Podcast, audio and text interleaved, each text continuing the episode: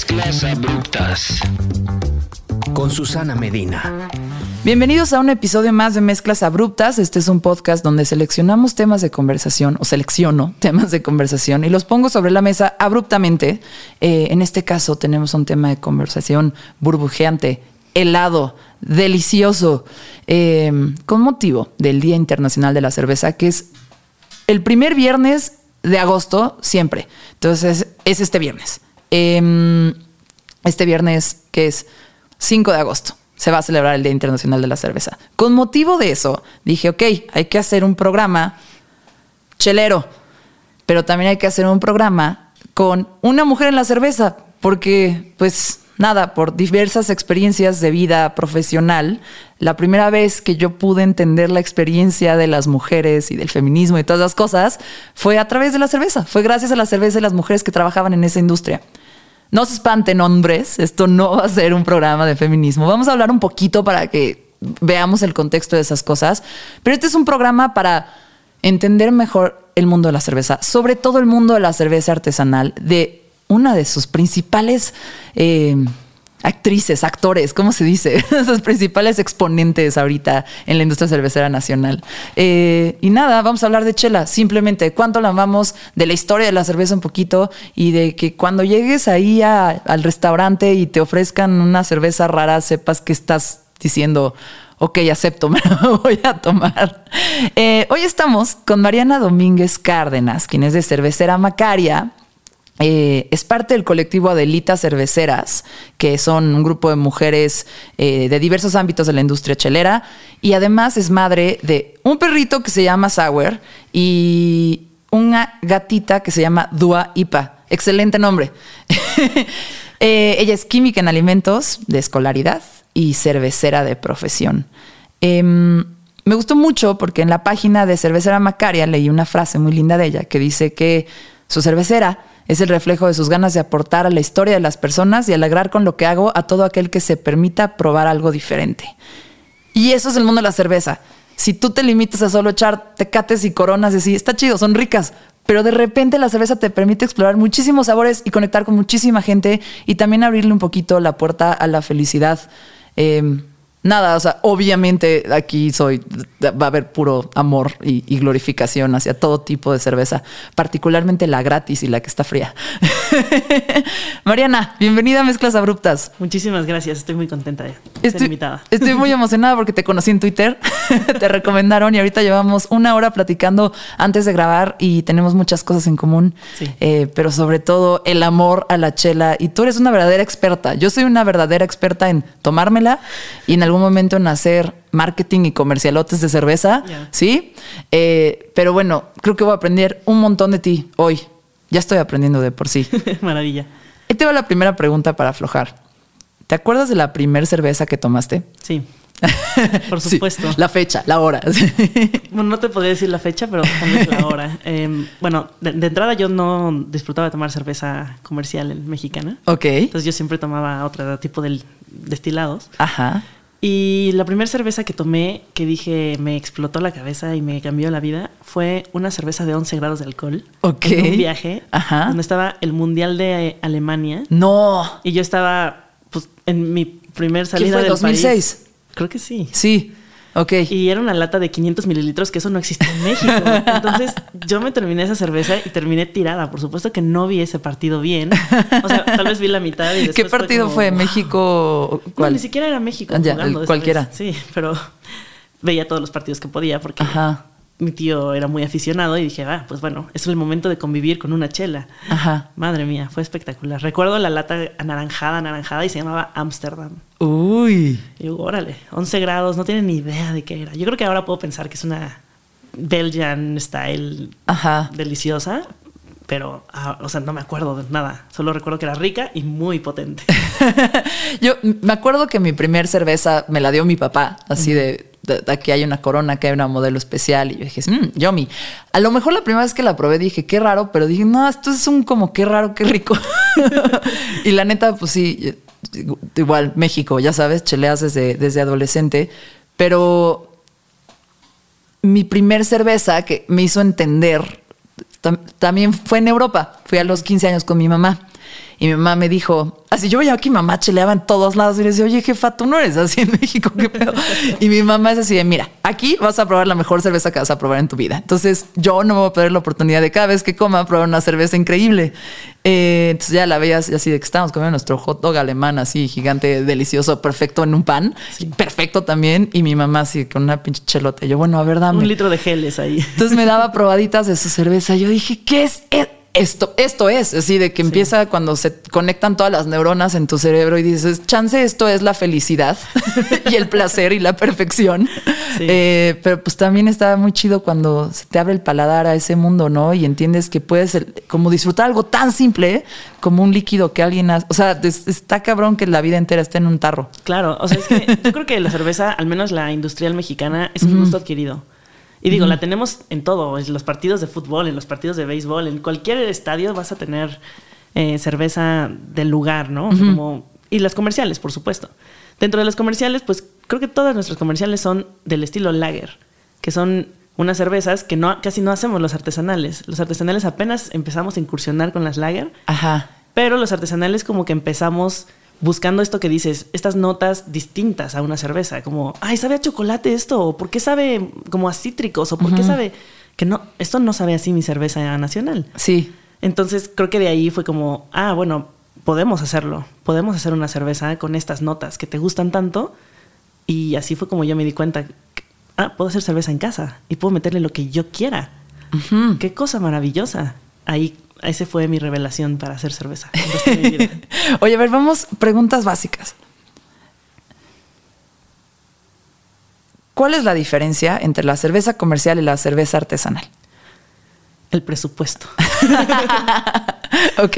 Bueno, o sea, sí, es una de las grandes, eh, de las grandes condiciones, pero la cerveza industrial ya tiene controles en todos los puntos en los que puedes llegar a tener un control sobre un producto. Ok. Eh, además ya tienen convenios enormes con malteras y ya tienen convenios enormes con los lúpulos y algunos de los ingredientes ya están muy puestos para que puedan seguir haciéndolo, ¿no? Sí la calidad nunca va, o sea, no, no, va a cambiar nunca el sabor de una corona aquí en China. Y eso es espectacular, eso no, no es fácil porque... Es un gran logro de la ingeniería y la ciencia, ¿no? Y, la preparación de cerveza. Porque incluso entre cerveceros nacionales, llevar de Ciudad de México a Tamaulipas es una diferencia importante de, pues, calor de entrada. Sí. Si no llevas tu cerveza en frío, pues probablemente va a tener ahí unos cambios de temperatura importantes. Si tenía levadura, podría ser que la levadura también siga diciendo como, ¿qué onda, qué onda? Sigo chambeando. Yo sigo chambeando. y bueno, sin duda hay esas grandes eh, divisiones, si son económicas, las primeras. Las segundas, creo que los cerveceros artesanales son muy apasionados. Ajá. No lo han no sé si todos lo han visto como un negocio. Tal vez a los cinco años, como cualquier otro negocio, empiecen a despegar. Ajá. Pero no es un tipo de. Es un hobby caro, digamos, al inicio. Y después ya, por supuesto, que te vas especializando y lo vas haciendo muy bien. Pero tienes que machar el hobby con querer ganar dinero. Ok. Y hay gente que, por supuesto, lo hace muy bien, tiene un muy buen marketing, tiene un muy buen producto, tiene una, muy buena locación. Y no estamos compitiendo contra las, contra las industriales, por ejemplo, que las industriales son perfectas. Sí, sí, sí. No vas a encontrar un defecto casi en esa cerveza. Sí, nunca vas a destapar una, no sé, lo que sea y, te vas a ver diferente, ¿no? Que también es como un poco el voto de confianza porque la gente se tarda en empezar a probar las artesanales, ¿no? Como, sí, por supuesto. Oye, a ver, ya sabemos esa diferencia. Ahora, ¿cuál es la... esto es lo que yo sé de cerveza. las dos grandes como divisiones, si yo dijera el mundo animal y el mundo de las plantas, ¿no? las dos grandes como divisiones de, la flora y fauna de, la cerveza es las lagers y las ales. Sí, totalmente. Y de ahí se desprenden todas las demás. Hay una tercera categoría que no se usa mucho en México, que no se usa casi en México, que es lambic, que son cervezas eh, de, de, bueno, tú ves levaduras y bacterias silvestres. Ok. Eso no, se puede hacer aquí en México, particularmente en Ciudad de México tienes esos fecales flotando en el aire. Sí, sí, sí. No se recomienda. Como dice mi mamá, respiras mierda. Sí, totalmente. Entonces, tal vez en lugares boscosos o tal vez en lugares que estén controlados de su aire puedan hacer una recolección. En, hay una cervecería en Querétaro que hace mucho cervezas de generación espontánea y les han salido maravillosas. Órale. Pero porque tienen el espacio controlado y su aire muy limpio, ¿no? Ok. Ahora, dentro de las ale y las lager. ¿Cuál es la diferencia entre esas dos? Mm, la fermentación. Ok. las lager son cervezas que se fermentan entre 9 y 14 grados, dependiendo de la levadura. Tardan más o menos 5 a 10 días. No, 5 si la, si la levadura ya está muy entrenada. Puede fermentar todos los azúcares de una cerveza en ese tiempo, pero normalmente tarda 10 a 12 días. Ajá. Temperaturas bajas em, no sacan aromas distintos, o sea, como que hacen una... Bueno, casi todos utilizan ahorita un tipo de levadura que es muy plana y muy, muy rica. Y la maduración pues se hace a 2 grados de temperatura y después ya se carbonata y se, hace, se embotella. Ok. Una lager, em, bueno, esto es como muy general, ¿vale? Sí, sí, sí, sí, sí. Súper general, no te preocupes. En la ale, la, la fermentación es de alta temperatura, de 18 a 22 grados. Ok. Entonces es más rápida. Si la levadura está entrenada, puede hacer su, su trabajo hasta en tres días. Digo entrenada que si ya estuvo trabajando con otras cervezas. Sí, sí, sí. Entonces ya se acopló, ya creció, ya encontró su medio y crece y crece y crece. Y si tú usas esa levadura con un muy buen control, la puedes usar en otra cerveza, va a ser una súper cerveza también. El punto es la levadura son los animalitos vivos, no son animales. pero Microorganismos. Son microorganismos vivos que hacen tu chela. Así es a los que les debes todo, esos microorganismos preciosos. Entonces, obviamente, pues van aprendiendo de procesos que les cambias los ingredientes, de que les cambias el tiempo, les cambias como la cantidad que hay que tienen que comer o no. Claro. Y, y- y ahí es donde los vas entrenando como, como si fuera tu mascota, pero una mascota que hace chelas. Sí, o sea, no- nosotros los cerveceros en realidad lo que hacemos es hacerle un producto a la, o sea, apapachar a la levadura con todo lo que necesita para generar un producto maravilloso que es la cerveza. Ajá. Y bueno, esa, la ale justo fermenta a temperaturas altas y después haces los mismos procesos. Bajas temperatura ma- para madurar y después Ok. embotellas. Los tiempos son diferentísimos. Una ale puede salir en 20 días, si ya está todo muy controlado. Una lager se recomienda 5 semanas. Ok. Entonces también por eso digo que los industriales tienen mucho presupuesto porque mantener un producto cinco semanas eh, Haciéndose requiere haciéndose mucho, requiere sí. luz, ¿no? Claro. Agua, requiere gente cuidándola. Excelente. A ver, cuando te acercas por primera vez a las cervezas artesanales, como que no es lo mismo entre, ya sabes elegir entre una Corona, una Tecate, una Victoria, una Bohemia, ¿no? Como que ya, ya sabes, y aparte ya sabes quiénes son, así como el Marvel y el DC de las cervezas en tu país, ¿no? Así que, eh, pero cuando se te acerca el, el- el- el- el- el mesero, la mesera, y te dicen, o el mesere, y te dicen, oye, a ver, em, tengo esta lager tipo Viena, o una Dunkel, o una Stout, o una IPA, o una Porter, una Pale Ale, una Red Ale, una Kolsch.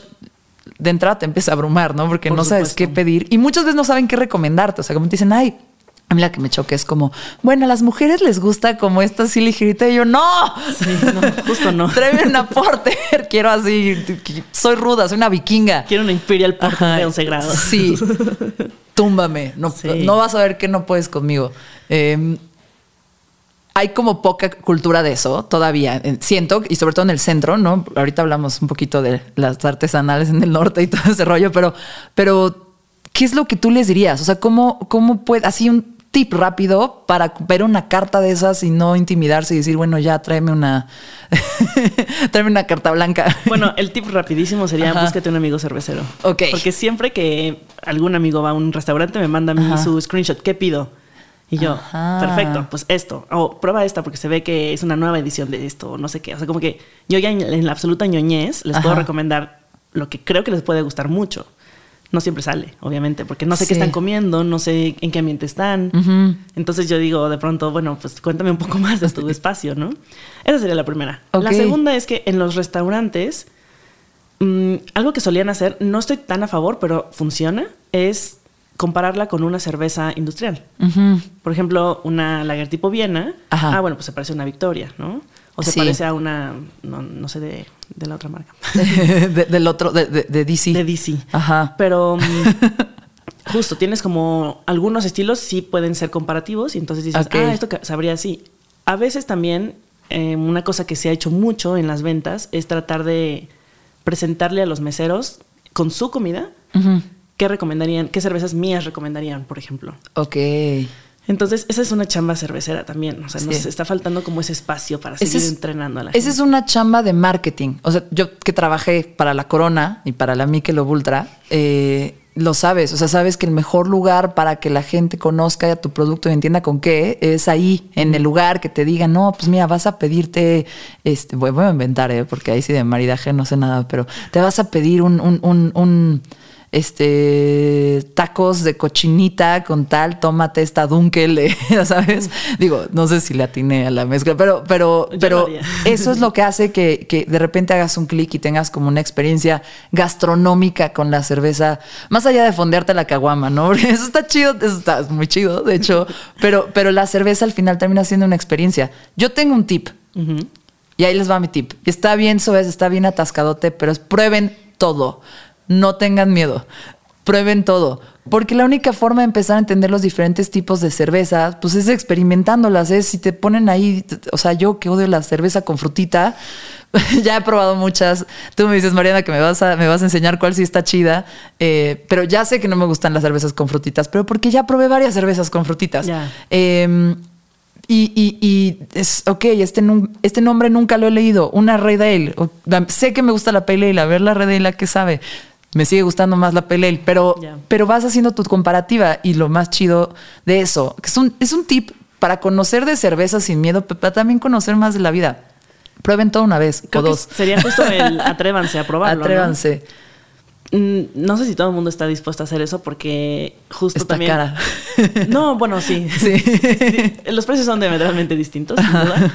Pero la otra cosa es, eh, hubo una época cuando empezábamos como las artesanales en México donde pues era, un, era una apuesta, en realidad. Era un albur saber Era- si esta era un chela- volado. Sí, total. Era, mm, no sé si esta cerveza va a estar fantástica o nunca más esta persona va a tomar cerveza artesanal porque la primera que probó no le gustó. Entonces, de esa misma mm, o sea, de esto que ocurría, como que todos dijimos, oigan, pongámonos la camiseta, no puede ser que alguien deje de tomar cerveza porque alguien no hizo bien su chamba. Y entonces todos como que seguimos buscando siempre estar mejorando. Ok. Creo que esa es una gran ventaja de los cerveceros, eh, incluso mundiales. Los, los artesanales mundiales son como muy apapachadores. Es una industria muy bonita todavía. No es tan grande y entonces justo es, tengo una duda, ¿cómo usas esta levadura? Y te van y te dicen, eh, pe a pa. Y ya te va a tocar hacerlo. O sea, al final es un poco como yo sé hacer huevo en el sartén, huevo estrellado, pero si te digo cómo lo hago yo, igual no te va a salir a ti igual. Mm, Definitivamente. A mí no me va a salir. Incluso si lo hiciéramos siete veces seguidas y acompañadas, ¿sabes? O sea, Ajá. como que te van a decir los tips, pero al final te va a tocar a ti saber y aprender y experimentarlo. Ok. Esto me lleva a la siguiente pregunta. Usualmente una cerveza artesanal es más cara, ¿no? Y pues igual quieres agarrar la peda con tus amigos, echar tres chelas o diez, no sé, pero no estamos aquí, estamos aquí fomentando que eviten el exceso y todo con medida y esas cosas. Pero de repente, pues el costo-beneficio es diferente, ¿no? Y, y- y- y- cuesta trabajo decir, chale, pues si tengo este dinero para salir hoy, me lo voy a gastar en algo que me- de más, ¿no? ¿Por qué le dirías a alguien que no le entra a las artesanales? Es importante em, apoyar a la cerveza artesanal. Y no solo porque, o sea, muchas veces sean más ricas. Sí. bueno, hay varias. O es esa. sí, hay no. varias razones. O sea, creo que económicamente estamos en un mundo donde ya está todo tan globalizado y por supuesto está muy bien. Pero tenemos supermercados gigantes, tenemos tiendas gigantes, hasta la gasolina ya tiene miles de marcas, ¿no? Sí. Y entonces, mm, una apuesta que se hizo desde siempre con la cerveza es apoya local. Porque local, pues no va a costar tanto trasladar cosas. O sea, todos seguimos importando los insumos. Eso, eso no, no, no cambia todavía, ¿no? Sí. Pero mm, apoya local es también crecer tu comunidad. Es empezar a, no sé, por ejemplo, mencionaste en, previo a esta conversación eh, el tasting room, ¿no? Ajá. Es un lugar en la Roma que tiene cerveza artesanal de muchos países y nacional y de los mismos dueños. Saludos a Morenos Brewery. Amora. La casa cervecera Morenos. ¿Así se llama? Mm. Ah, cambié el nombre. Todo bien. Perdón, Mora. lo topan, lo topan. Y, y ellos, por ejemplo, se volvieron un lugar de, bueno, de experimentar, de dar a conocer, también un, un lugar un poco hype, ¿no? Como que como un foro, ¿no? Así como Sí. hay foros, no sé si te acuerdas del Imperial, pero que pues tocan las bandas nuevas y tocan las bandas chiquitas y de repente las bandas grandes. Así era antes. Yo trabajaba en el radio y en la música. siento que el tasting room y esos espacios como de prueba de cerveza es como un foro, pero pachelas, para que se presenten y las conozcas y, y lleguen a más, a más bocas. Por supuesto. Eh, bueno, y los morenos hicieron algo muy, inter- muy inteligente, a dis- a, a diferencia de muchos de los demás, es que ellos empezaron primero con el tasting room. Ok. Entonces ya se dieron a conocer en el lugar. Y una vez que ya tenían este lugar, eh, empezaron a hacer su propia cerveza. Entonces es una muy buena mancuerna. Sí. Porque ya tienes dónde vas a presentar tu cerveza. Otra cosa de- que nos, siempre nos vuela la cabeza en los cerveceros es, ¿dónde está tu cerveza? ¿Cómo la compro? Sí. Pues mira, en este bar. Ese es como un go-to, ¿no? Sí. el fácil de, oye, mis amigos la tienen conectada de barril, además, ¿no? O sea, ya no es una lata que quién sabe cuánto tiempo lleva, está de barril, fresquita, y hay 20 o 30 litros, tal vez 60 litros, pero duran poco. Esa es una gran Es recomendación. un gran reto. Sí. Una cosa que yo aprendí cuando entré a trabajar a Grupo Modelo fue lo primero que me dijeron el día de mi inducción. Dijeron, la cerveza es el producto más local que existe. O sea, hasta las comerciales. En Mazatlán, en Sinaloa, toman Pacífico. Allí está su cervecería, allí empezó esa, eso toman. En el Edomex toman Victoria, porque allí empezó la cervecera antes de, de 1890 y something. Y, y, pues la banda ahí toma, toma, toma victorias. Y pues la- los chilangos son los que más toman coronas y además somos un montón. Y, y no, y, entonces, y aquí entonces, estamos acostumbrados. Y yo lo puedo decir, la verdad, yo soy un monstruo, toma coronas.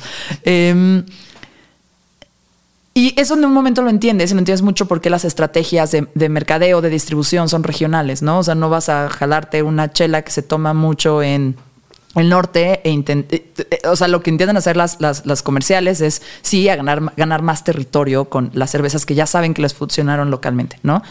Pero el tema de la cerveza artesanal, que es súper, súper, súper local, porque además no, no, neta, no te, es muy difícil encontrarte un- esa cerveza en otro lugar, ¿no? Y se siente horrible. O sea, eso, eso sí está, eso a mí me, me duele. Ahorita que estuve en Baja California por Ensenada y, y- y Tijuana y el Valle de Guadalupe probando cerveza, decía, ¿cómo? ¿Que tengo que tomar un avión para poder volver a, volver a probar esta deliciosura? Un poco sí. Pero eso es lo padre porque estás, al final la cerveza sabe, va a sonar bien, bien cursi, este es mi país, esta es mi gente, pero la chela sabe al lugar y a la persona que la está haciendo y, y- y al final tiene ahí un poquito del alma y de, y de la cultura y de las sensibilidades, el gusto, el paladar de las personas que habitan ese lugar. Entonces, echarte una chela en Puebla, en, en- en Cholula, que es local, artesanal. Se me olvidó el nombre de esa cerveza que probé. Hay una cholula ahí. Ajá, ajá. Pero no me acuerdo el nombre, es blanca. Eh, y, cuando me la he vuelto a encontrar aquí en, en la ciudad, la he comprado porque sé lo difícil que es que esté aquí. Ya. Eh, pero sí, la prueba sí es qué padre experiencia. Y nunca, en cualquier viaje, mira, se te van a olvidar las iglesias, se te van a olvidar los museos, pero no se te va a olvidar la chela que te echaste en ese lugar con tu amigo, eh, con tu persona especial. No se te olvide, las chelas no se te van de la cabeza si no te tomas muchas.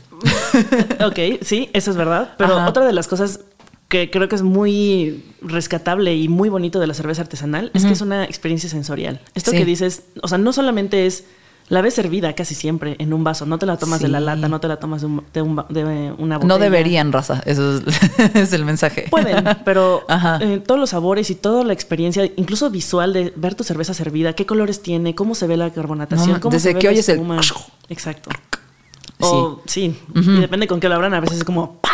Ajá, ajá, ajá, ajá. Entonces, tienes como todo ese momento y si además lo acompañas de grandes amigos o de un lugar nuevo o de un viaje, como que se vuelve todo una experiencia. Ya no fue solo una cerveza, es, es vivir un momento. Y creo que esa es una gran diferencia con la industrial, que la industrial pues la tomas como agua muchas veces.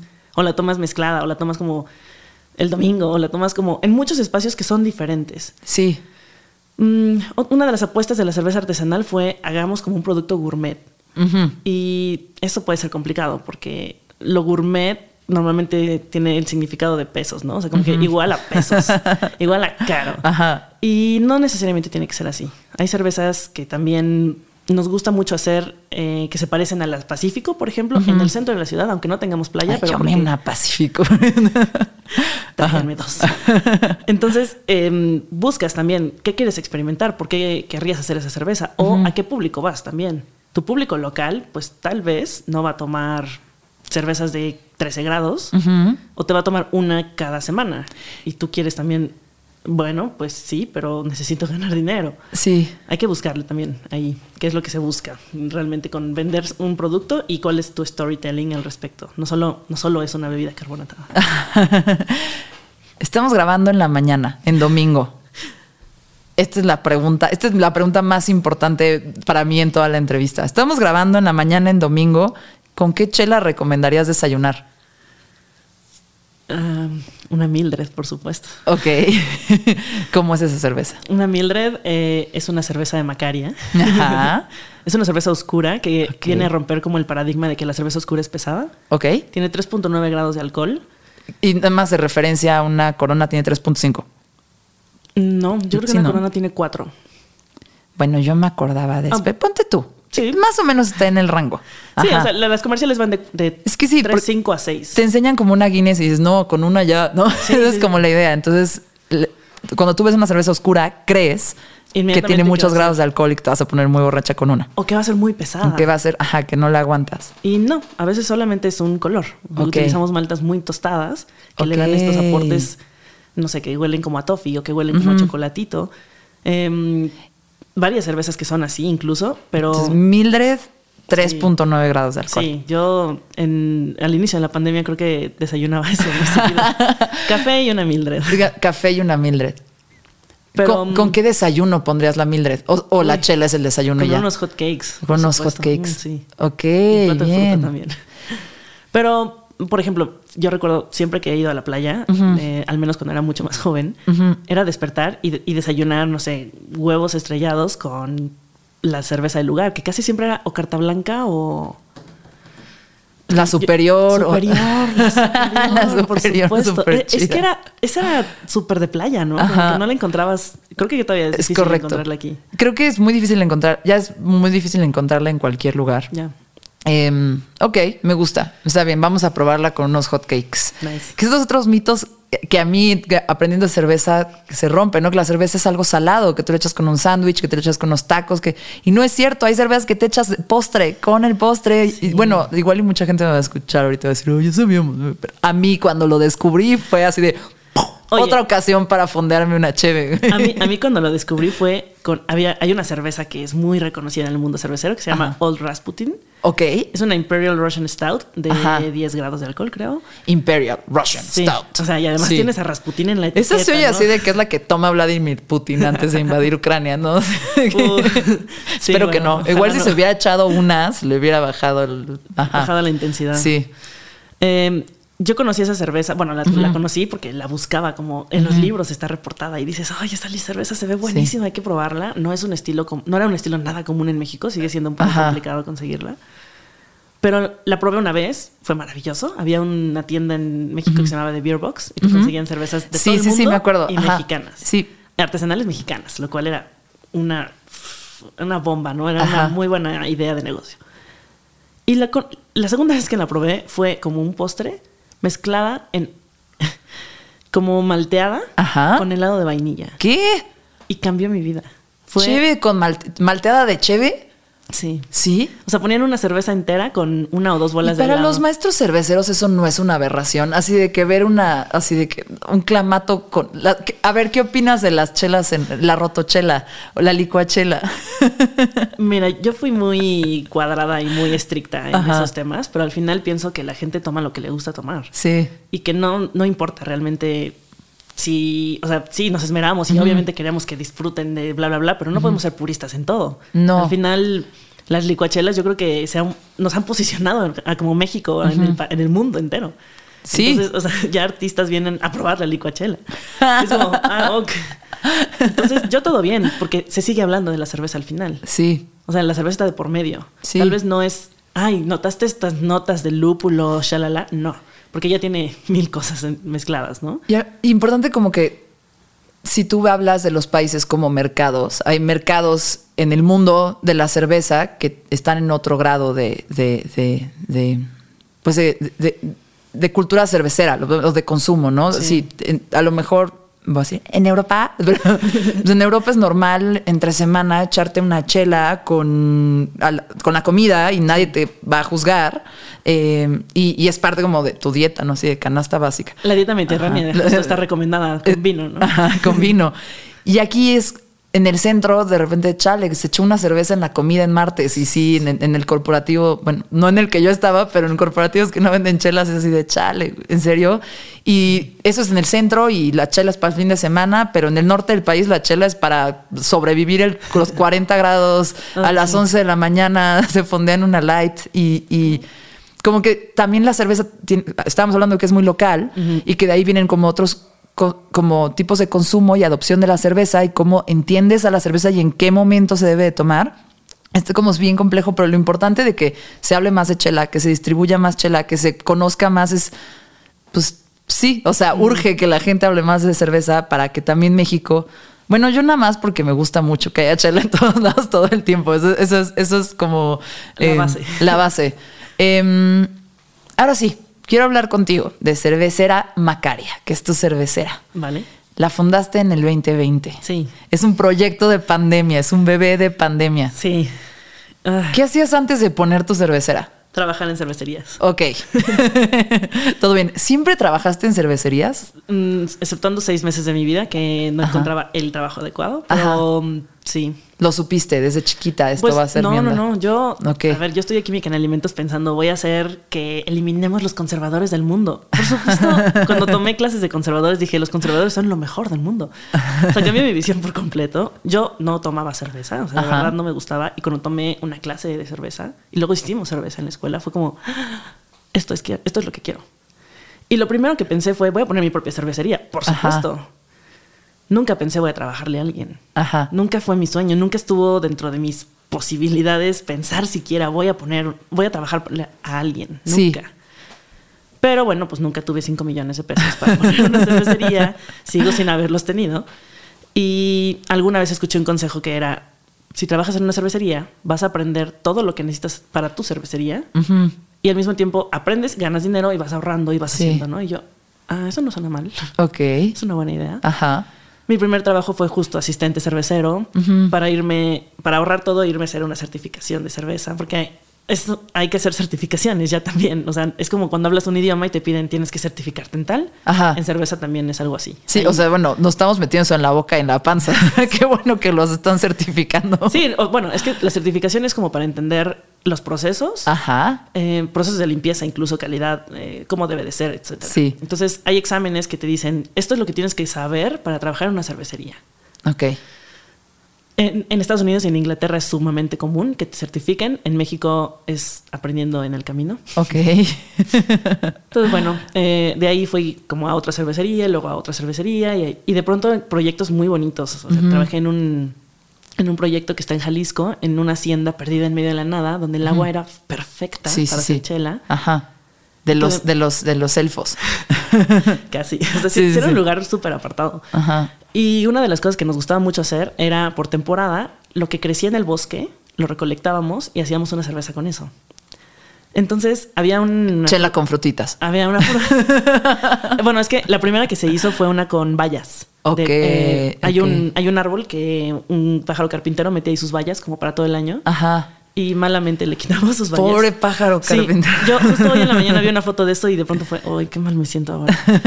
Porque sí trabajó mucho, ¿sabes? ¿Estaba rica la HB o no? fantástica. Ok. Estaba deliciosa. Era una Hellesbock con bellotas. O sea, increíble. Wow. La siguiente era una que era una Pale Ale, pero tenía una fruta que la primera vez que escuché el nombre me dicen, ah, esta cerveza tiene faisán. ¿Qué? Y yo pensé, ¿por qué? ¿Qué? Y no, me, me enseñaron, es como un capulín, pero es solo de Jalisco. Y le dicen paisano dicen Jalisco, bendito yo, Dios. Dios mío, sí. Y era también fantástica, ¿no? Ajá. llegamos a hacer con- cerveza con nanche y entonces buscas qué, qué producto está ahorita en el bosque. Teníamos unos biólogos increíbles que Sí. siempre se iban, bueno, tenían identificados todos los insectos, todos los animales. Me encanta la biología y la ciencia en función de la cerveza. ¿eh? Ey, total. y todas las plantas que crecían Ajá. ahí. Entonces me iban diciendo, oye, esta temporada va a salir esto. Ve pensando, o sea, te- me traían una muestra, yo la iba probando y ya iba decidiendo, ah, pues le quedaría increíble una cerveza de base de trigo. Ok. Y ya, íbamos haciendo, ¿no? O sea, ¿Y qué pasó en el 2020 que dijiste? Ah, pues, Sí, bueno, en el 2020 ocurrieron varios eventos desafortunados ok. Y... Pa' to- bueno, Pa' sí. todos. por 2020, supuesto. no hay que decir Sí, nada más. no, hasta ahí. Pero bueno, parte de eso es el terror a morir y no haber Ajá. hecho lo que más quería hacer, que era poner mi cervecería. Entonces, ya con los años y el trabajar en varias cervecerías, me di cuenta, ok, no necesito esos millones para poner una cervecería. Puedo empezar haciendo una marca. Ok. Y al inicio lo veía yo como un, ay, no, es que eso va en contra de mis principios. Y luego fue un, no, a ver cuál. Yo estoy cuidando perfectamente cada uno de los procesos. Yo lo estoy haciendo, solo estoy rentando un espacio porque yo no lo tengo. Y eso es. Hemos visto que tu vida ha sido un viaje de orgullo y aprender a darle la vuelta. Entonces, ju- justo es como un. em, Cuando bueno, les dijiste, oigan, quiero hacer mi chela aquí, ¿les importa? ¿Dónde? Esa cervecera está en, está en Valle Bravo, ¿no? En la que estoy, sí. Ok. Y les dijiste, oigan, me voy a echar mi chela. Te dijeron, ah. No, bueno, o ¿O sea, te tenía- teníamos que tener espacio Ajá. en los tanques y que no Sí. hubiera un calendario de producción ya superpuesto. Y más bien, eh, en Valle de Bravo eh, he tenido la opción de que tenemos una planta piloto y cuando dejamos de producir en planta piloto y nos fuimos a Ah. los tanques grandes, se quedó desamparada la planta piloto. Mm. Entonces era momento de decir, bueno, ¿cuánto me cobrarías yo que trabajo aquí para hacer mi cerveza aquí? Quiero hacer algunos cambios acá, quiero mandar la competencia, quiero hacer esto y esto y esto. Entonces, pues se busca, ¿no? O sea, si, si una cervecería ya produce cerveza de alguien más, se busca en los costos, pues que todos estemos de acuerdo y ya, Y ya. y ya está. Y te apoyaron y chido. Y fue como, rentaste y todo, pero no hubo como gran complicación. No, no, bueno, así va, o sea, A ver, ¿qué hay detrás de tu cervecera? ¿No? Porque todos los que dicen cerveza, quiero hacer buena cerveza. o que cerveza que se venda un chingo, ¿no? Básicamente. Pero, ¿cuál sientes que es tu toque especial y tu, tu firma en, cerveza, en cervecera Macari? yo creo que no busqué inmediatamente vender un chingo. Porque la Que logis- sepa bien. Sí, o sea, porque la logística de hacer eso implicaba pues mucha más chamba de la que ya estaba haciendo. o sea, yo le dedicaba unas 16 horas al día a mi proyecto. Juntas, juntas, juntas, juntas, así diseño, no sé qué, no sé cuánto. O sea, como que sí busqué mucha gente que me apoyara, pero pues también era desembolsar lana y también era desembolsar o sacar como toda la creatividad de mi cabeza y eran ejercicios muy pesados, ¿no? Como, a ver, ¿qué es lo que quiero? No, pues esto y esto y esto. Particularmente empecé haciendo cerveza que no, que se estaba perdiendo un poco en el mundo. O sea, hay, hay muchas cervezas, hay muchos estilos, hay, bueno, Es infinidad. es- sí. sí. Y además ahorita, bueno, Ajá. cambias una levadura y ya tienes otro estilo completamente distinto, Ajá. ¿no? Entonces, eh, yo estuve en Inglaterra un tiempo haciendo cerveza y uno de mis estilos favoritos era una Mile Ale, Ok. que mm, me parecía como, es de las, de las cervezas más Mild viejas, como milla, M-I No. o mild con la D. con la D. Ok, ok, ok. Entonces, baja graduación alcohólica, Ajá. te servían unas pintas de cask fantásticas. Ajá. Y era así como, o sea, 500 Es- mililitros en un vaso así. precioso, negro oscuro. Me dijiste pinte yo. Ajá. Sí. Y bueno, hay distintas. Ahí está la. Ruby Mild. Hay ahorita una Micro Mild, que no sé. Ajá. ya, o sea, esos niveles ya no estoy llegando yo, pero es un estilo que me encantaba y dije, lo quiero hacer, lo quiero hacer así y quiero que además mi etiqueta sea súper femenina. Yo no me caracterizo particularmente por ser la más femenina en mi vida, pero esto es mi proyecto y mi proyecto no soy yo. Entonces, eh, sí, por supuesto que le he hecho todas las ganas, pero no soy yo, tiene su propia identidad. Y esa identidad es que se acerquen también mujeres que tal vez dicen, no, yo no, yo solo tomo cócteles, por ejemplo. Ajá. Bueno, tomo yo vinito tomo blanco. muchísimos cócteles. Sí, yo pero- también. yo tomo todo. Sí. Y en la cerveza Eso que- mezclas abruptas también tiene que ver con, con eso.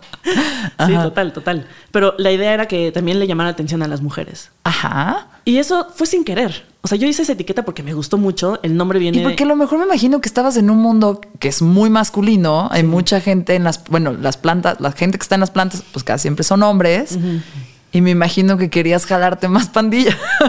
Sí, bueno, em, en, cuando yo empecé en 2012, Ajá. yo creo que tal vez éramos unas 20 mujeres que se conocía que eran mujeres tra- trabajando en la cerveza.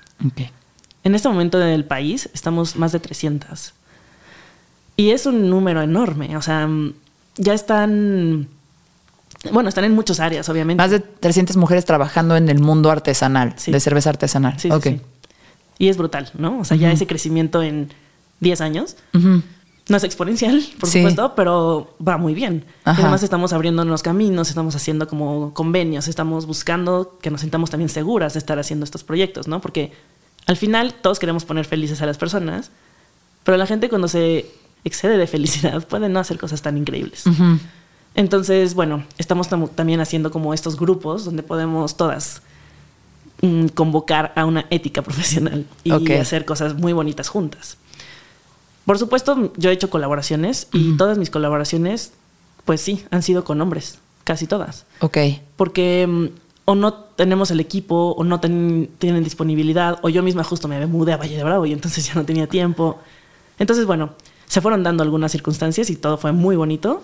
Estuve haciendo sin querer eso, o sea, como en la creatividad iba aventando ideas y con mis colaboradores de pronto era, ay, hagamos esto y terminaba haciendo una cerveza histórica. Sí. Entonces la Mildale, súper histórica. Después me aventé, bueno, una muy comercial con los morenos justamente, que Hazy Gaga se llamaba. Fantástica. Hazy Gaga. Sí. Siento que sí la probé. Sí, uh, estaba Espero. increíble. Sabía como ponche de frutas y así la guayaba estaba súper presente. Wow. Híjole, ya me espanté. Luego hicimos... Tú ya me dijiste que un día voy a probar una cerveza con frutitas que me guste. Sí, pero esta no tenía fruta. Esta no tenía fruta, solo tenía a ver, para no revolvernos. Empezaste tú con cervecera Macaria y querías rescatar tipos de cerveza que ya no se hacían. Sí. Y al mismo tiempo querías que tu cerveza estuviera cargada como de poder femenino. Em, porque, o sea, querías que implicara algo más que solo tú. querías que, ¿no? que representara algo con, claro, un propósito, dirías. No lo planteé inicialmente así, pero sin querer me he dado cuenta que en el camino hay gente que dice, oye, me inspiré por ti y ahora trabajo en cerveza por ti. Y eso es súper bonito, o sea, lo, he apreciado muchísimo. Tengo una amiga ahorita trabajando en Estados Unidos que se acaba de ir a una cervecería padrísima y me dijo, yo empecé en la cerveza porque tú me dijiste, tú puedes.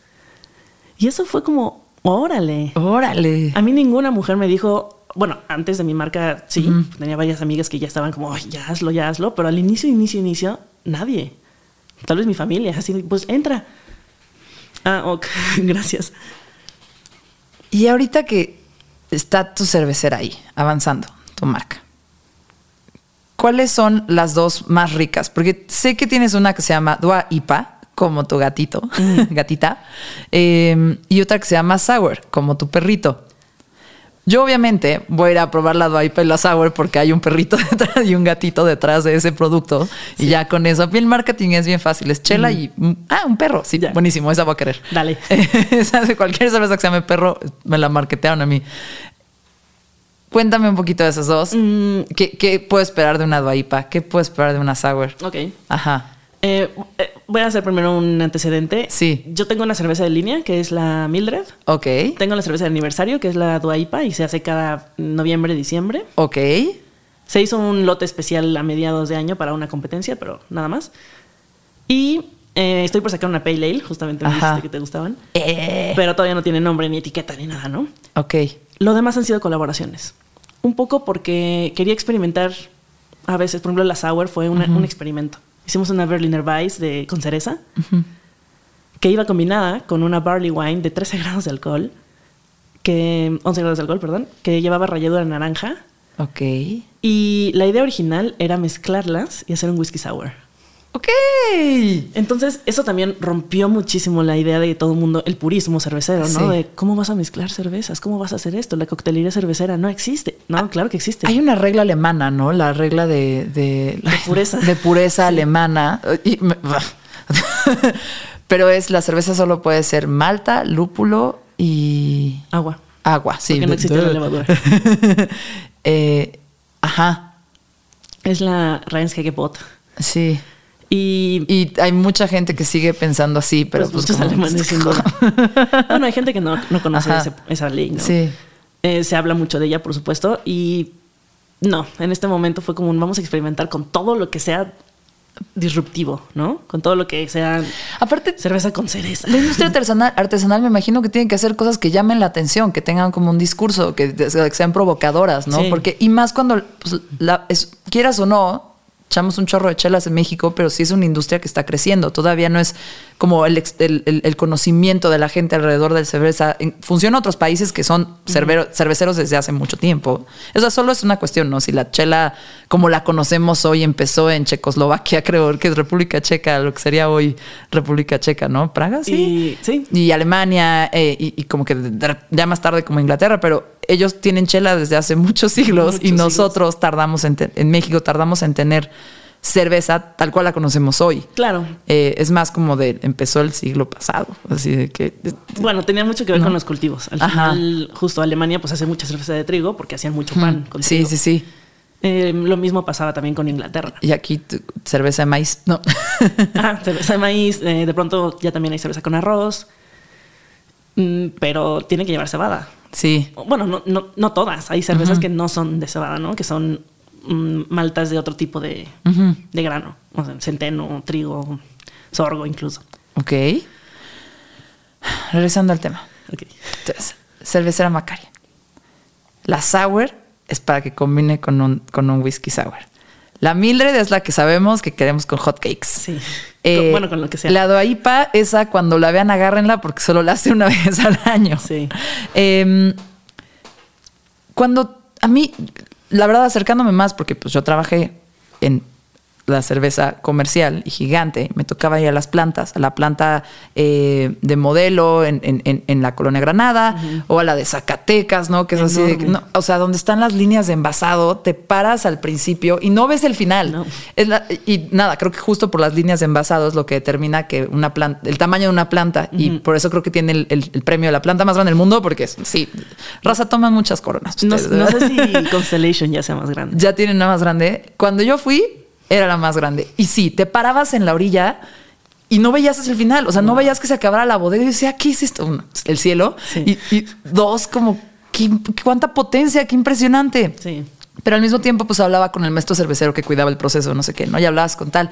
Como que yo dije, o sea, creo que siempre, de alguna forma, la ciencia, lo tecnológico, ya sabes, los ingenieros están como muy en función del arte. Y si tú quieres hacer un concierto, pues hay un montón de equipo técnico detrás haciendo que haya luces y que suene bien y que, ¿sabes? O que detrás de un gran guitarrista, pues hay muchísima tecnología en un Fender, ya sabes. Sí, sí, sí. Pero lo que a mí me voló la cabeza estando en una planta cervecera gigante ¿eh?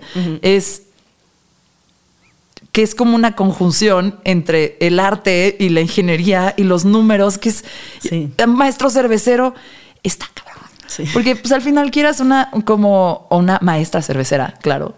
Está cabrón porque estás como es un arte, o sea, si, si, si un chef es, es, es un artista y te está poniendo algo ahí que vas a probar y no es solo algo que te va a alimentar, es algo que te va a generar pues una experiencia eh, estética en la boca, Sí. ¿no? Sí, sí, sí. Visual también muchas Pero veces. tiempo tiene que estar calculando un montón de cuántos gramos y litros de esto le pongo y cuánto tiempo tengo que no sé qué y por qué tubo tiene que pasar y por qué supo raro. Ah, pues en el tubo hay hongos. Sí, sí, sí. Oh, creció un biofilm. ¿Qué, qué opinas de este cruce entre el arte y la ciencia que está en el hacer cerveza? Mm, Bueno, yo nunca quise estudiar nada de ingeniería porque decía, "Ay, qué horror, flujos, tuberías. y ahora me fascina ir a una planta y ver, ve esa bomba, cuántos caballos de fuerza tiene, ve esa apertura de válvulas de tres pasos. O sea, nada que ver con lo que yo pensé que iba a ser, ¿no?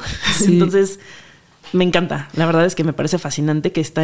A, a ver, vaya, a mí me, me encanta la cerveza porque también, con, bueno, tiene el conjunto de la parte microbiológica. Yo pensé, si no me dedico a hacer alimentos, voy a hacer microbiología. Me fascinan los microorganismos. Ok. Pueden hacer muchas cosas, como ya sabemos, por una pandemia, ¿no? Pero. mm, Por la pandemia.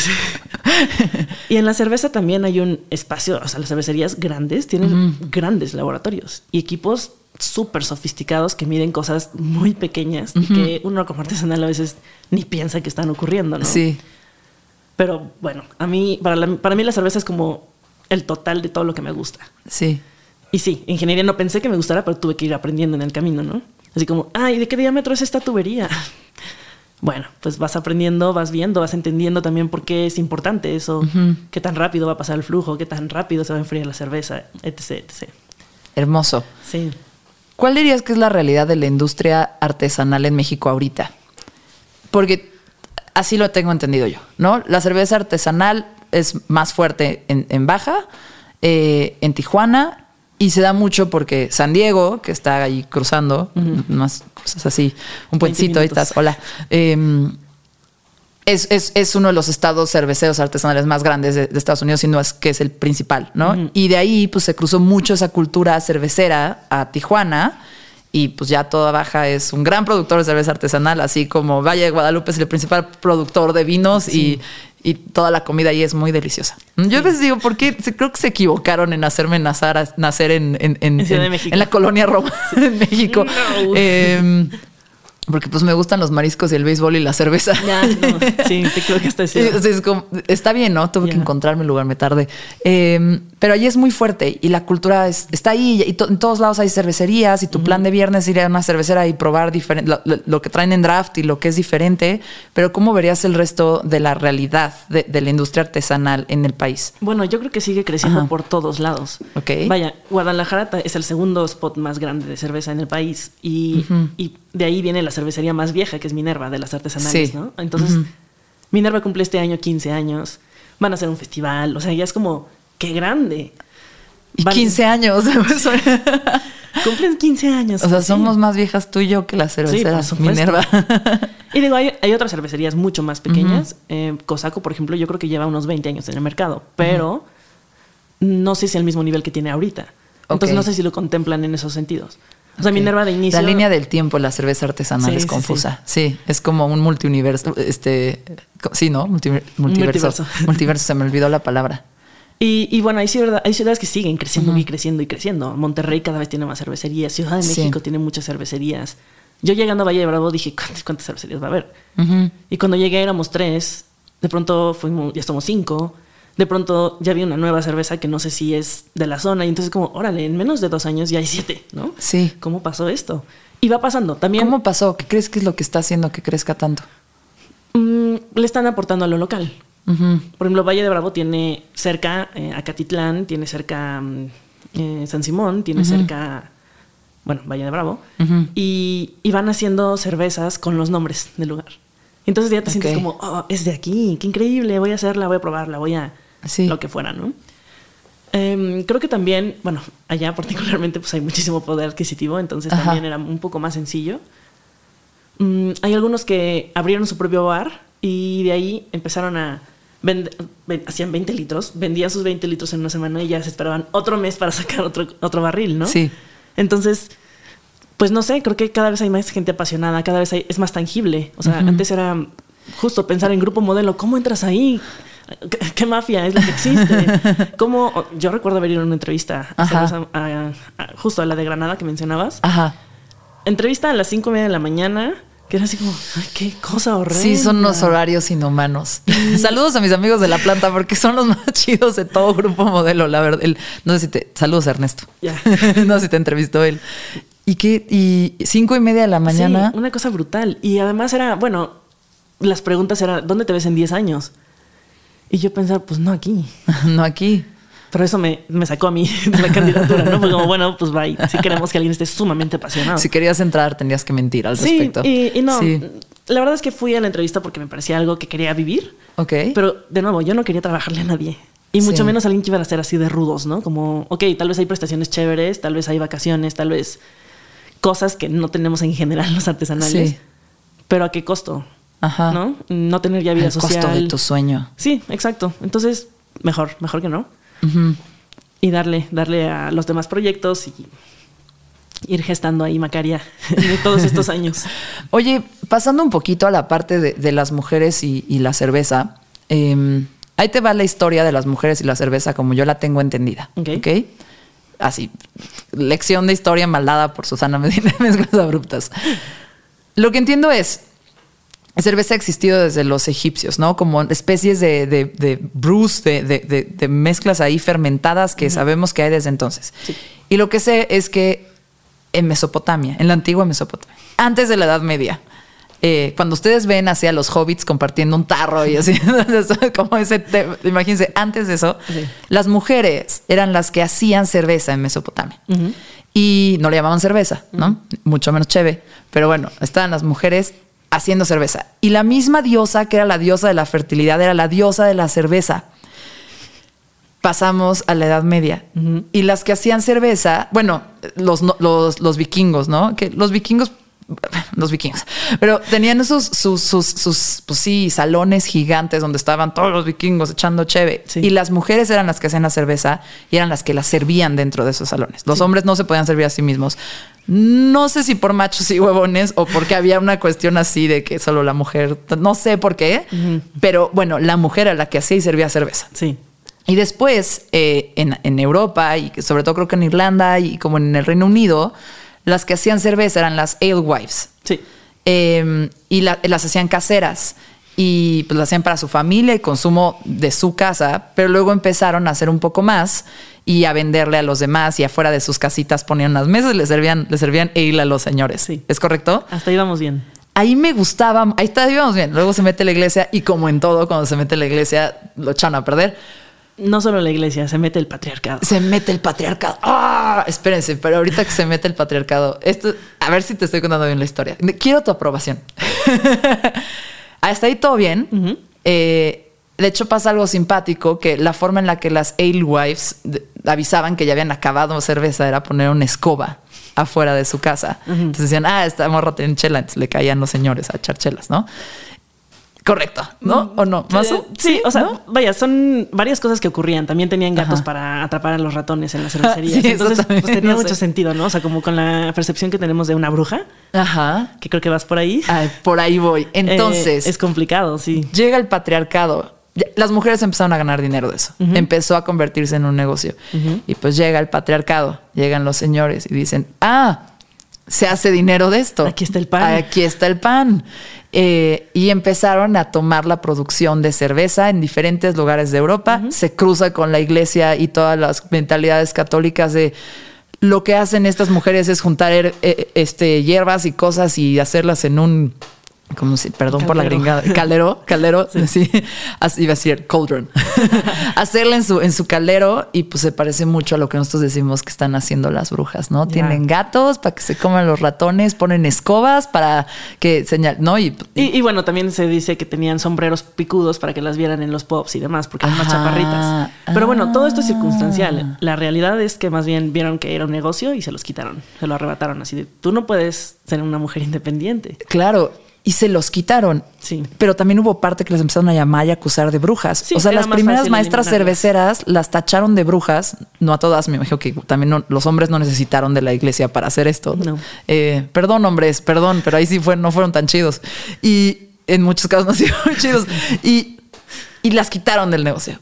Porque no puede haber mujeres libres, pero sobre todo, pues qui- quieren la lana, ¿no? Se fueron por el billete Sí. y empezó a vender mucha cerveza. Y desde entonces, estaba viendo ahorita un video de cómo también el marketing empezó a hacer, o sea, eh, la cerveza era de hombres y, y- Sí. y me encantó porque pusieron una imagen de Steve, Steve Cole, no, Steve, Steve Austin, Stone Cold Steve Austin, el peleador de la WWE, que se apretaba una cerveza en la cabeza y luego se la tomaba así. ¡rar! Sí, muy rupestre, ¿no? Es muy rupestre. Y es así, no, no la desperdicies, güey. No tires No tires la chea.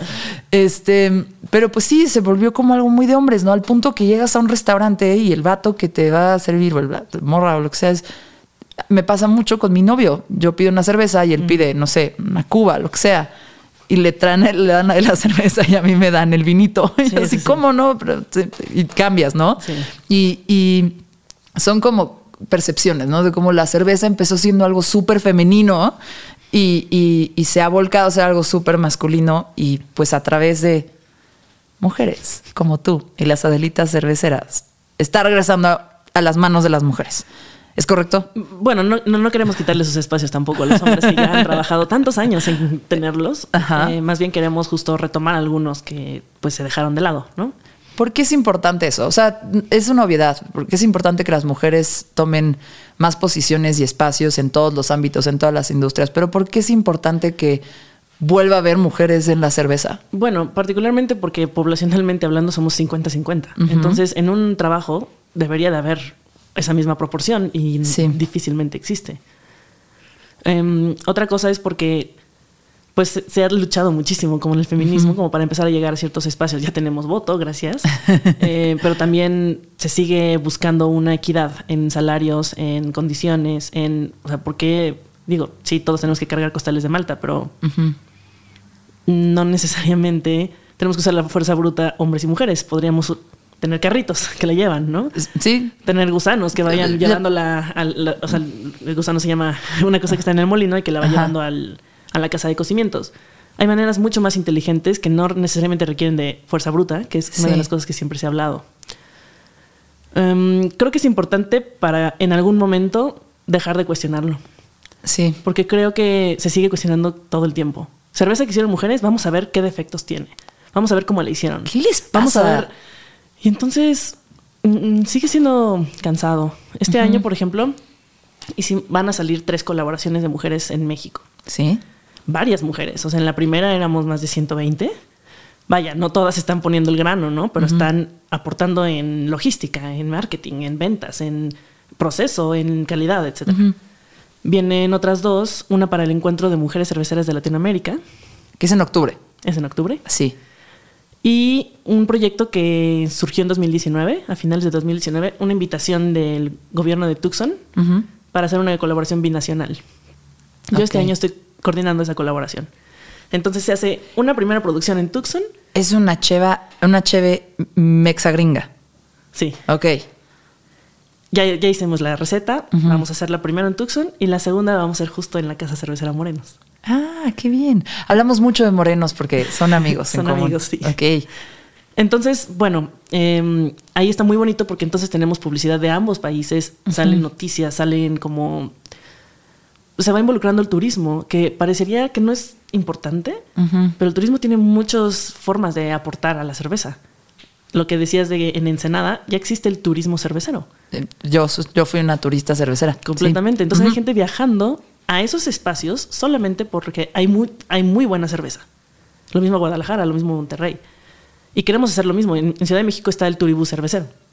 Y te llevan a tres o cuatro cervecerías y te explican el proceso y ves es el mismo proceso, vaya, pero tener tres o cuatro plantas distintas que entonces puedes preguntar lo que quieras y te dan una chela de por medio y es bonito.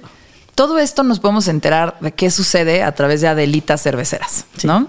Colectivo de mujeres de diferentes ámbitos de la industria cervecera. Tú dijiste, hay marketing, hay logística, hay este, maestras cerveceras, hay de todo haciendo esto. Em, y de alguna forma se vio la necesidad de hacer un colectivo para impulsar su presencia y buscar esos espacios en esa industria. Claro.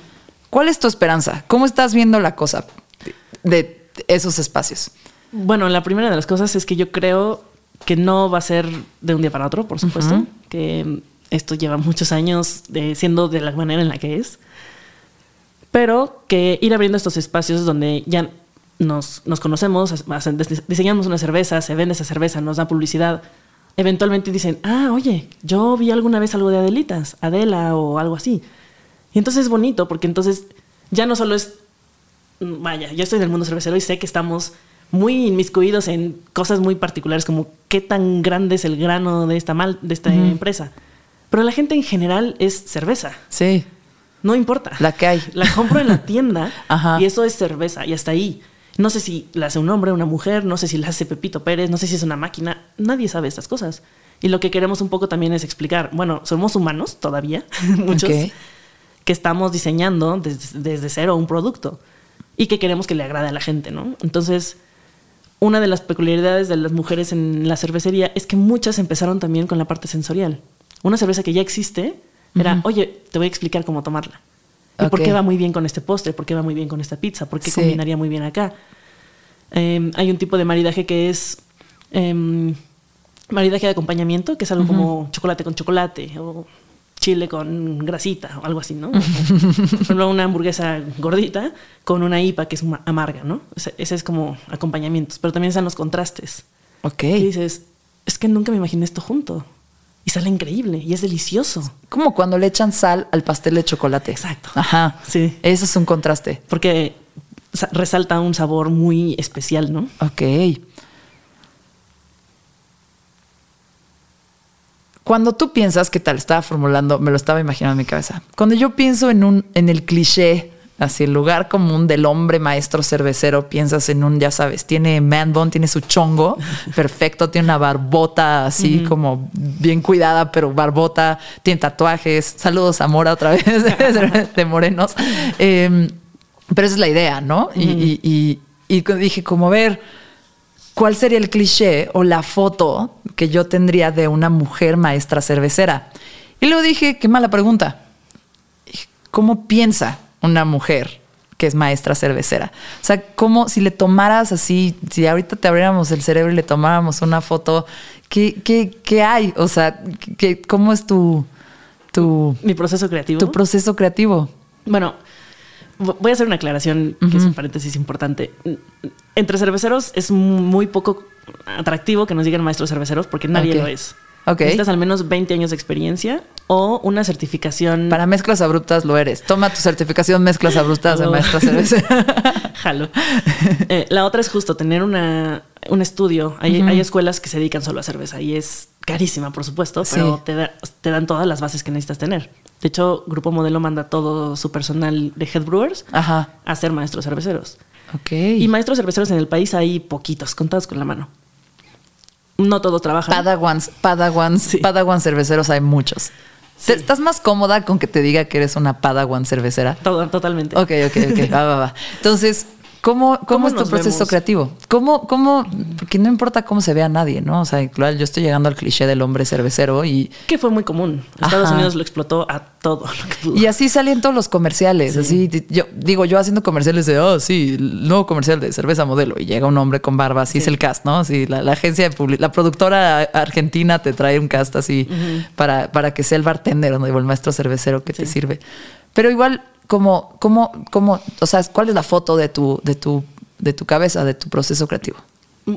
Bueno, yo siempre tuve influencias en cervecerías en Inglaterra, por ejemplo. Uh -huh. Ahí hay una maestra cervecera de una marca que se llama Fuller's y que lleva 20 okay. años trabajando en esa marca, Ajá. ¿no?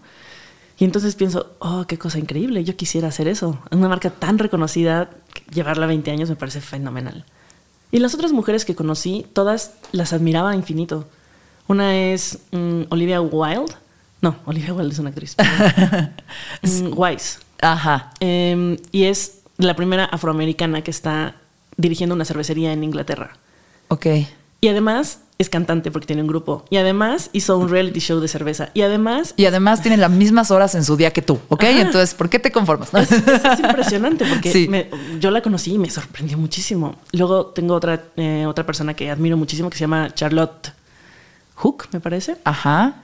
Que es más chica que yo y ha trabajado en muchas más cervecerías y ha hecho unas recetas fenomenales y ha ganado muchos premios. Y ahorita es la cabecilla. Uh -huh de los programas de Busquemos Espacios Seguros para Mujeres en Cervecerías. Ok, qué lindo. En Inglaterra. En Estados Unidos hay una sociedad que se llama Pink Boots uh -huh. y está en todos los estados, o casi todos los estados, y se reúnen y han sido tan grandes que han dado cursos de capacitación a otras chicas que van entrando. Entonces okay. van profesionalizando a las mujeres cerveceras. Sí ya no es nada más, ay, qué padre que hagas, que quieras venir a trabajar aquí. Sí, no es abrir puertas por abrir puertas, es ser tan competitivas para que nadie diga que no te pueden abrir la puerta. Claro, porque uh -huh. teníamos siempre esta visión de te tocó trabajar doble para estar, para estar donde estás. Uh -huh. A mí me lo han dicho varios personas con las que he trabajado, que es como, bueno, es que yo quise trabajar contigo porque sé que le has chingado más que esta otra persona que tenía contactos. ¿Y tú dirías que sí? Mm, yo diría que tenía que mucha suerte. Uh -huh. eh, también he tenido buena forma de venderme. Uh -huh.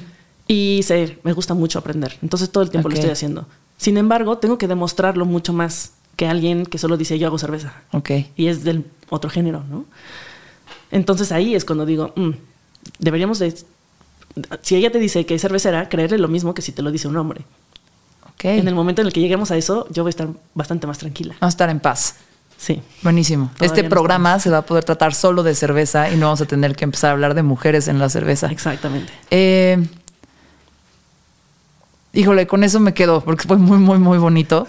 Lo primero que te quiero decir es muchas gracias por poner tu talento y tu cerebro y tu todo eh, al servicio de nuestro paladar.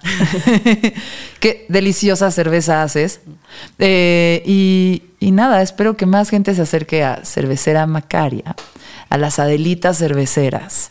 Y a si ustedes no toman cerveza artesanal y le tienen un poco de como reserva, porque casi siempre es cerveza sorpresa, así le llamo yo, cerveza sorpresa. Es como cuando adoptas un perro y no sabes qué va a ser. ¿Cuál va a ser tu Ajá, eso, es- sí, oh, qué color, qué raza, qué todo.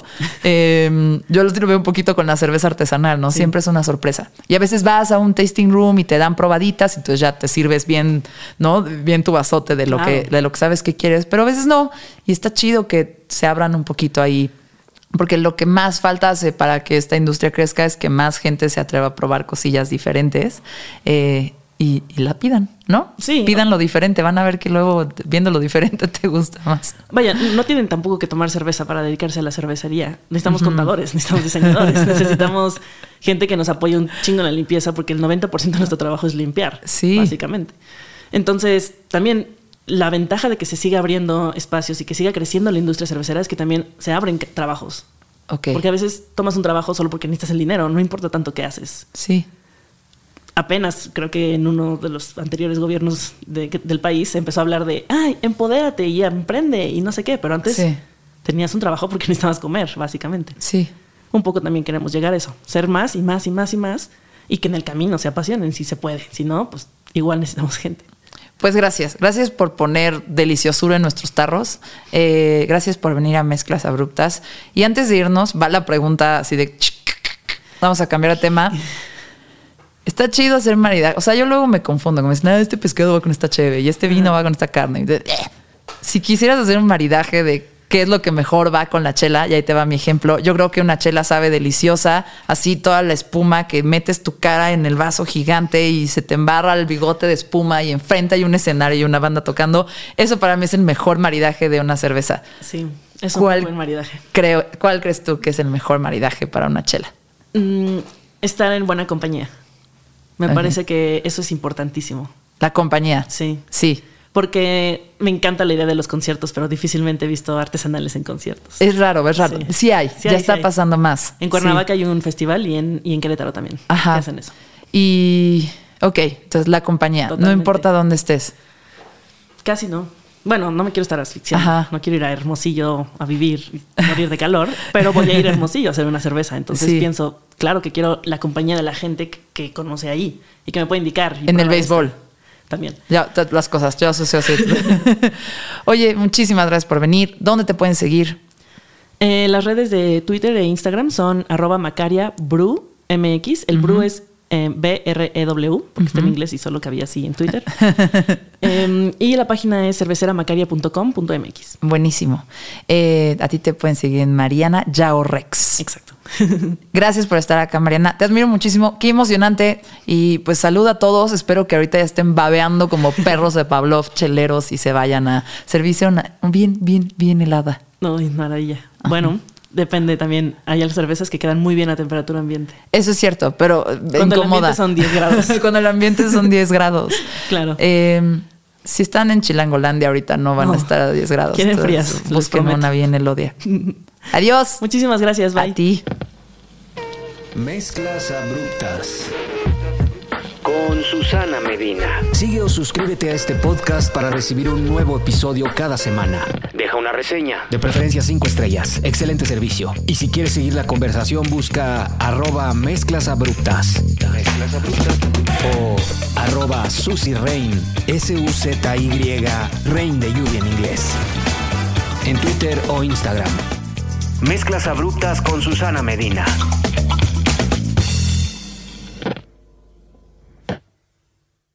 Hola a todos, es Dani Di Giacomo, la voz de Deja el Show. Tu espacio para tener conversaciones no convencionales y salir un poco de lo mismo. Todas las semanas tenemos un episodio nuevo, así que deja de aburrirte mientras manejas, cocinas, limpias o haces ejercicio. No te pierdas Deja el Show en todos los jueves.